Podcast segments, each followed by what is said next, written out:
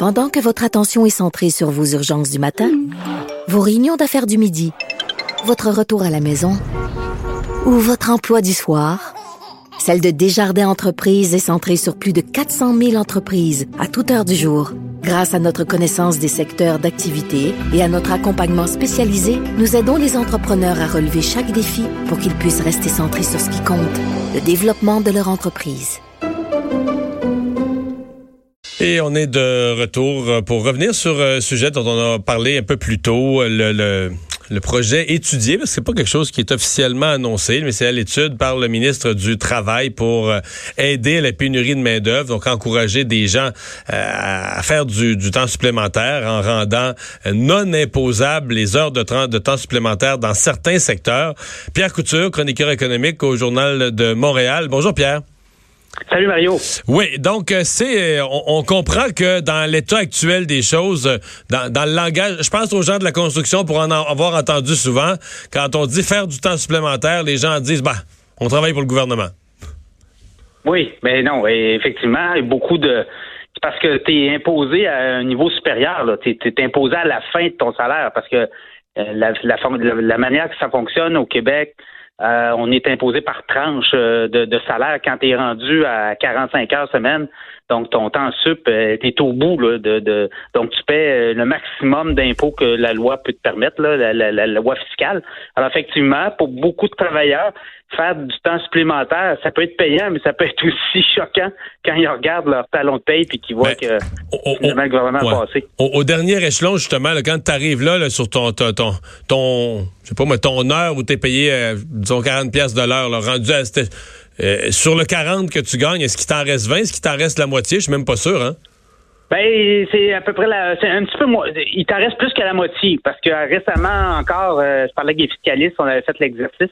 Il t'en reste un petit peu plus là. Il y a une croyance qui fait que euh, on, pense qu'on travaille pour le gouvernement à la fin, là, mais il y a quand même. le gouvernement ne peut pas venir chercher plus que 50 là. Ben, avec les réformes de Justin Trudeau, le dernier échelon, il à, pas rendu à 52% oui, mais tout dépendant Combiné. du que tu fais aussi. Ouais. c'est ça. Si tu fais au-dessus de 100 000, 150 000, là, il y a...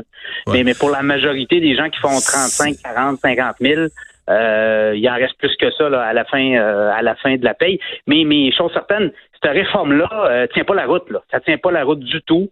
Euh, proposé là, par le ministre, euh, ce qu'on a proposé ce matin, ça ne fait pas de sens. Là. Tu veux dire de, de, de défiscaliser le temps supplémentaire? Ben, ça veut dire que l'idée n'est pas folle si tu le fais pour tout le monde, mais tu peux pas ah, le par faire secteur. pour une catégorie de travailleurs. Ouais, c'est un peu la réaction du, du, Parti québécois, c'est comment tu pourrais diviser des secteurs. On dit d'abord les secteurs d'activité qui sont en pénurie de main d'œuvre seraient visés par ça. C'est pas facile à, c'est pas facile à déterminer ça là. Hein? Non, non, c'est, ça fait aucun sens là, parce que là tu vas dire à du monde qui travaille puis qui font de, du surtemps puis qui sont super imposés puis à d'autres à côté, parce que tu n'es pas dans le secteur supposément de pénurie de main-d'œuvre, là, tu vas pouvoir avoir le bar ouvert, ça tient aucunement la route. Et même à l'intérieur des entreprises, comment tu arranges ça? Un employé qui dit, mettons un employeur, il y a un employé qui va avoir une augmentation de salaire, son patron va dire non, non, laisse faire, regarde, je te donnerai pas une augmentation de salaire, tu me mettras 10 heures d'overtime, puis on va s'arranger comme ça, on va finalement ton salaire en bout de ligne, ben tu vas l'avoir eu pareil, ton augmentation de salaire, parce que ton, ton surtemps sera pas euh, imposé. Euh, autre chose, dans une entreprise où tu as des cadres qui comptent pas leurs heures, puis à côté, tu as des travailleurs qui comptent leurs heures, comment on fait? Ben, c'est les difficultés qu'ils avaient eues en France, là, hein, parce que en France, pour refaire l'historique, euh, Nicolas Sarkozy avait implanté ça. Euh, François Hollande a dit l'État perd des revenus. Il y a des gens qui utilisent ça pour tricher, parce qu'il y a des gens qui refaisaient leurs heures de travail ben pour ben tricher. Et puis là, finalement, il a défait ça. Puis là, euh, pour calmer les, euh, les gilets jaunes, euh, on vient de le réimplanter. au 1er janvier de cette année 2019, Emmanuel Macron l'a réimplanté. Oui, exactement. Donc, mais ça crée beaucoup d'iniquité là, dans la mesure où si tu fais ça pour une certaine catégorie de travailleurs versus d'autres, ça va être un, un bordel total. Puis l'autre chose, ben, il peut y avoir de la triche.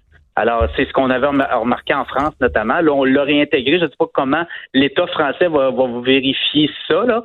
mais si tu le fais, tu dois le faire pour tout le monde, puis tu dois t'assurer que fiscalement, tout, se tient, là, qu'on prenne pas du monde qui font 45 heures semaine, qu'on les ramène à, je sais pas moi, 40 heures, et euh, pour les autres heures qu'ils devaient faire normalement en temps normal, ben on les met en temps sup. Donc, ça peut être euh, ça peut être très compliqué, mais je pense qu'aujourd'hui, hein, les partis d'opposition euh, ont rejeté cette façon de faire. En tout cas, ça semble être une ballonne lancée par la CAQ. Alors, euh, comment tout ça va, se terminer? C'est pas fou, mais en même temps, il faut que ça soit fait sérieusement là, comme exercice c'est plus euh, c'est plus compliqué que ça en a l'air parce que le problème c'est ça arrive des fois en politique ou au gouvernement le problème est clair, les solutions sont complexes. Le problème du temps supplémentaire, pour moi, il est clair. C'est-à-dire que d'un côté, tu dis on a pénurie de main-d'œuvre, et de l'autre côté, ben, c'est sûr que tu peux aller chercher, euh, tu peux aller chercher de la main-d'œuvre en France, en Belgique, euh, en Afrique, en Asie, mais dans certains cas, on va dire, mais tu as les gens qui sont déjà dans l'entreprise, qui savent déjà comment ça marche, qui sont et qui feraient peut-être un petit peu plus de temps supplémentaire pour régler le problème de pénurie de main-d'œuvre si, euh, si le temps supplémentaire était pas imposé à des taux aussi élevés, là, s'il leur en restait plus. Mais bon, comment tu, euh, comment tu opérationnalises ça, c'est une autre affaire. Puis tu fais quoi avec les travailleurs autonomes? Parce que les travailleurs autonomes ne comptent pas leurs heures, hein, on le sait. Euh, tu travailles pour ta propre entreprise. Alors comment tu comment tu établis le temps supplémentaire dans ton entreprise? Là, euh, euh, beaucoup de travailleurs autonomes, de plus en plus, c'est ça aussi, là, des gens qui partent à leur compte ces gens-là, comment tu fais pour les, euh, les intégrer également? Euh, un gars qui dit, bon, ben moi, je vais faire 45 heures semaine, mais finalement, il en fait 75, mais il calcule pas comme ça. ton salaire annuel est calculé euh, avec ton salaire annuel. Alors, je pense qu'il y a beaucoup de, de, problèmes à l'horizon là-dessus pour la CAC. Hmm. Ben, on va voir comment tout ça, tout ça évolue parce que c'est que c'est euh, une. le, ministre, le ministre, c'est drôle parce que ce qui me fait sourire, c'est que le ministre, cet après-midi, c'est généralement quand tu lances un ballon, tu sais, comme le ministre Boulet a fait, bon, ben, tu, tu, tu regardes comment les choses évoluent.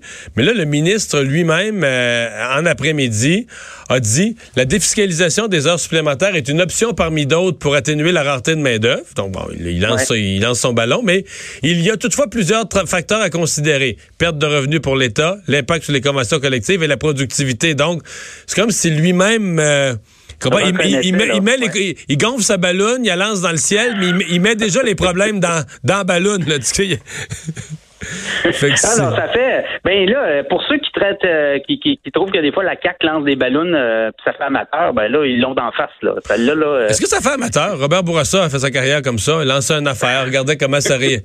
non, mais regardez comment ça réagissait. Qu'est-ce que les gens disaient sais, c'est juste que c'est dans ce cas-ci. Ben, je, me serais, attendu peut-être plus à des euh, de quoi bon, on va le faire pour tout le monde. Là, si tu le fais juste pour une catégorie, imagines-tu? C'est ce que le PQ a dit. Ce que tu, ce que tu dis, c'est ce que le, c'est ce que le Parti québécois a lancé.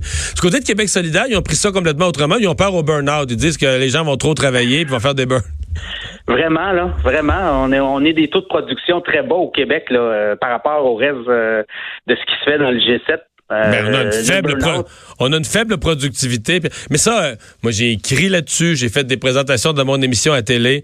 C'est très difficile. parce que tu sais, la, la, la, faible productivité au Québec là, est due à deux affaires. On travaille moins, mais ça, quand tu dis ça aux gens, c'est quand Lucien Bouchard l'a dit, le monde voulait y arracher la tête. Mais, on travaille moins. Là. Ça, c'est mathématique, c'est des chiffres. Là. On travaille moins. On travaille moins.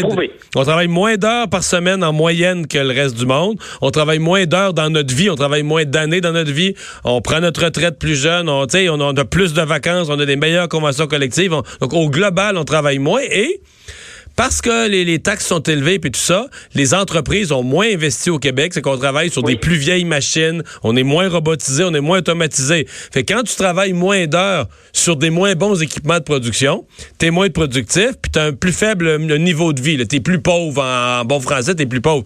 Mais ça c'est une équation, l'équation que je viens de faire là, convaincre les Québécois de ce problème-là, c'est vraiment difficile.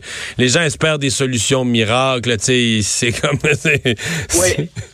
Mais l'autre équation qu'il faut faire aussi, c'est que l'État est tellement présent dans nos vies qu'il vient nous en chercher beaucoup également dans nos poches.